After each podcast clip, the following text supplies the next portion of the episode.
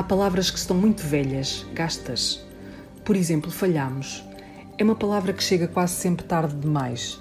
Falhamos na ajuda às populações, nas prestações de cuidados de saúde às populações, nas responsabilidades que temos para com as populações. Ouvimos os políticos fazer este meia-culpa e seguirem da mesma forma que muitos de nós fazemos nas nossas vidas em relação aos nossos atos. É fácil perceber, no entanto, que há diferenças entre o assumir da falha particular e o da coletiva, que se repete sem consequências maiores, a não ser para esse coletivo. E falhamos, outra vez, mais uma vez. A quando tudo arde, segue-se quase sempre um falhamos. Parece metáfora da vida. Acho que tive essa percepção pela primeira vez no lugar onde o mundo foi ganhando dimensão para mim. Foi uma percepção tenue, claro. Eu nem era meio metro de gente, mas sei que era quase sempre verão e era quase sempre debaixo da parreira, onde nesta altura do ano estava a melhor sombra. O meu avô, a minha avó e eu, sentados no banco onde corria um vento fresco no fim das tardes de julho e de agosto, as das minhas férias grandes. O meu avô, acordado da longa cesta, comentava os assuntos do dia com a minha avó, os do mundo e os dali. Tinha chegado o FMI, a seara estava quase pronta a ser ceifada, mas a eira não estava limpa.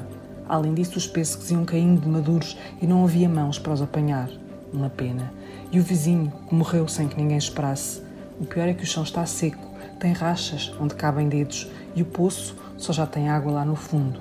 É preciso acrescentar corda para que o balde chegue até lá. Na minha memória, escuta Roldana a chiar a trazer esse balde cheio de água e a despejá-lo no regador. Era preciso não deixar morrer as roseiras.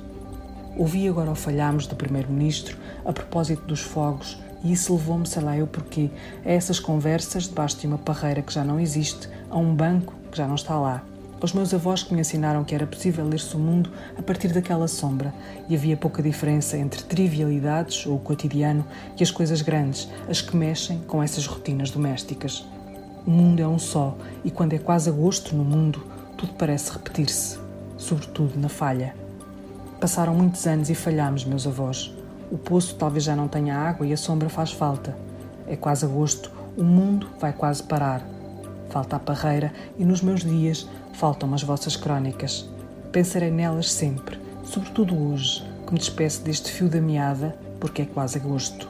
Em setembro, tudo se renovará e quase aposto que nessa altura alguém irá dizer que não mais se dirá falhamos.